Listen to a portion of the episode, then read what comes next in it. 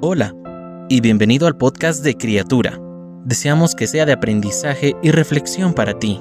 Sabemos que después de escucharlo tu vida será aún más bendecida. Bienvenido.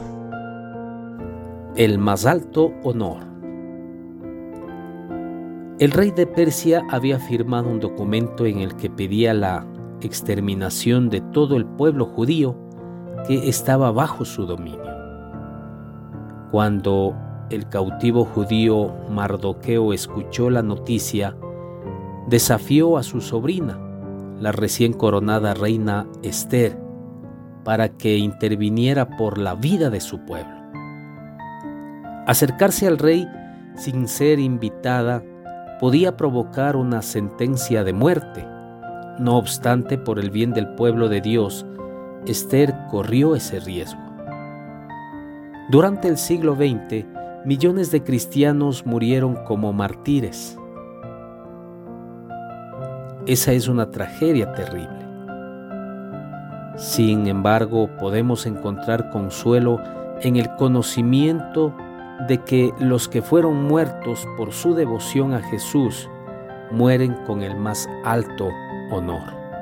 Y así iré al rey, lo cual no es conforme a la ley, y si perezco, perezco. Esther capítulo 4, versículo 16.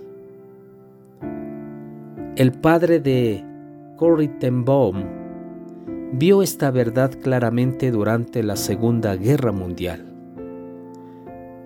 Este clero holandés se negó a albergar a un bebé diciendo podríamos perder la vida por ese niño judío.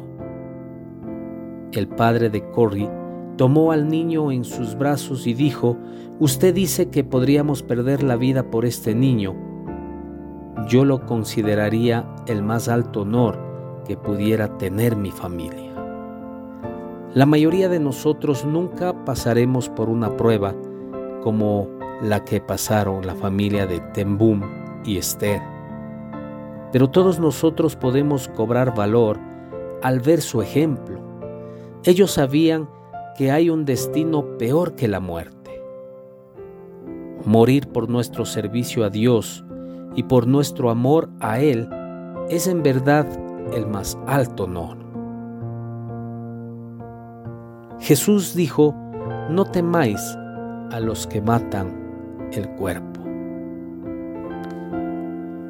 Cada una de las palabras que se dijeron hoy fueron un mensaje directo del Señor para ti. Oramos para que Dios siga bendiciéndote. Si no lo has hecho, te invitamos a que te suscribas y compartas este podcast y pueda llegar a más personas. Deseamos que cada día seas una nueva criatura.